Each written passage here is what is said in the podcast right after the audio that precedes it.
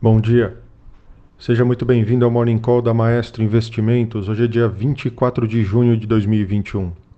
Seguem as principais notícias e indicadores para começar o dia bem informado. Bolsas e moedas emergentes sobem antes dos dados lá nos Estados Unidos. O otimismo econômico e confiança na moderação do Banco Central americano ajudaram a sustentar as bolsas, moedas emergentes e petróleo nessa manhã. Mas outros mercados estão mistos, como o minério de ferro e grãos, que estão em queda.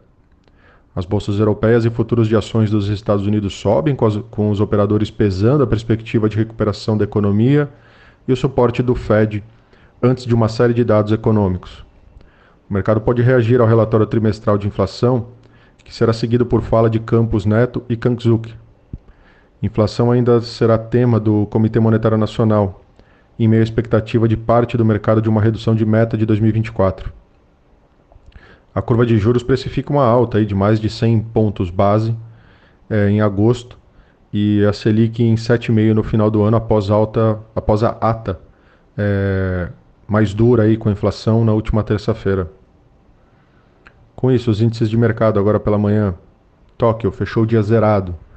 Hong Kong fechou o dia em alta de 0,23%. Xangai fechou o dia ligeiramente em alta de 0,01%. Londres nesse momento sobe 0,36%, Paris nesse momento sobe 1,03% e Frankfurt na mesma linha, nesse momento sobe, sobe 0,71%. Nas Américas não é diferente, os futuros de Dow Jones apresentam alta de 0,56% agora pela manhã. Os futuros de S&P 500 nesse momento estão subindo 0,49% e os futuros de Nasdaq apresentam uma alta de 0,55% agora pela manhã. Agenda hoje recheadíssima. Aqui no Brasil saiu o relatório trimestral de inflação às 8 horas da manhã, divulgado pelo Banco Central. O, lá nos Estados Unidos, nós temos os estoques no varejo de maio, às 9h30. Nós temos a, os estoques no atacado, a prévia do dado de maio, também às 9h30. Nós temos os pedidos iniciais de seguro-desemprego, como todas, toda quinta-feira, dado semanal, no mesmo horário, às 9h30. E também, para concluir, às 9h30 da manhã, nós temos o PIB, consumo pessoal, e o núcleo do PCI, lá nos Estados Unidos, referentes ao primeiro trimestre desse ano, terceira prévia, né, terceira divulgação, às 9h30 da manhã, lá fora. Agenda bem recheada. No destaque internacional, em dia de decisão do Banco, é, do banco Central Inglês, né, britânico, o mercado espera a manutenção dos juros no patamar de 0,1%. Existe dúvida aí se a votação sobre a continuidade do programa de compra de ativos será 8 para 1 ou 7 para 2 a favor da continuidade. Tá? É, entre os membros votantes ali do Bank of England, né, do Banco Central Inglês. É, os comentários sobre a persistência da inflação também serão ouvidos com atenção lá no país e no mundo, após o índice aí ter ultrapassado a meta de 2% pela primeira vez em mais de dois anos, lá para os ingleses também. O cenário base de aumento de juros é 2023. No entanto, as apostas sobre uma alta em 2022 começam a ganhar força, ou seja, muito parecido com o cenário americano. Tá?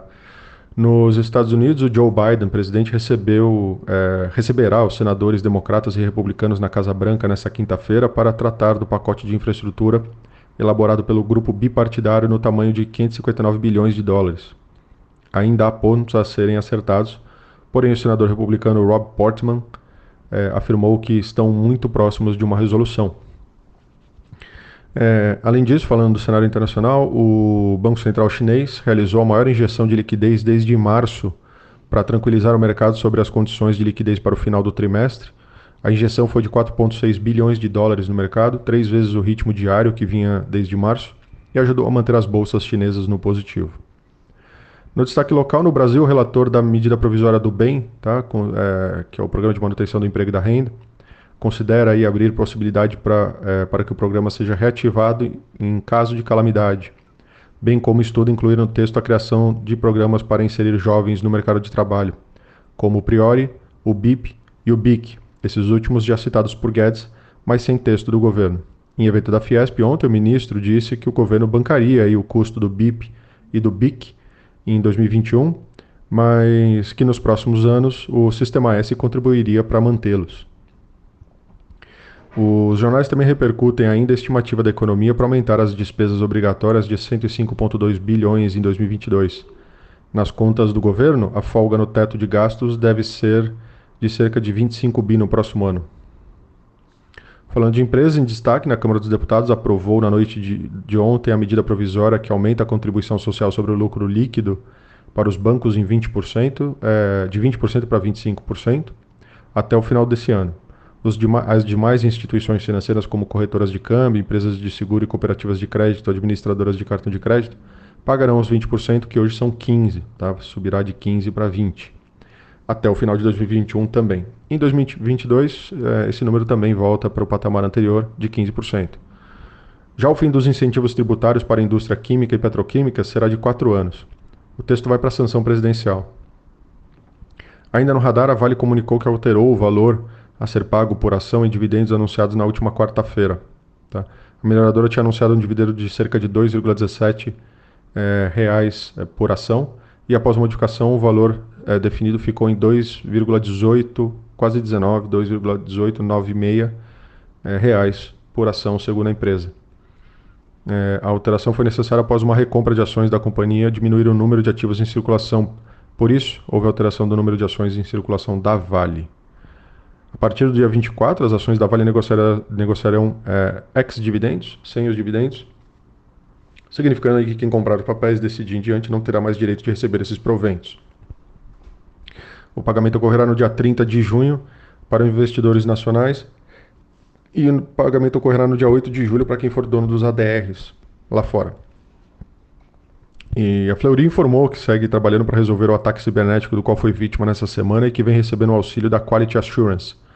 É, abre aspas, ressaltamos que, ressaltamos que nossa base de dados está íntegra e que o atendimento em todas as unidades de atendimento da companhia segue acontecendo por meio de soluções de contingência para garantir a prestação de serviço aos nossos clientes, que seguem recebendo nosso reforço, nosso foco de atenção, destacou a empresa.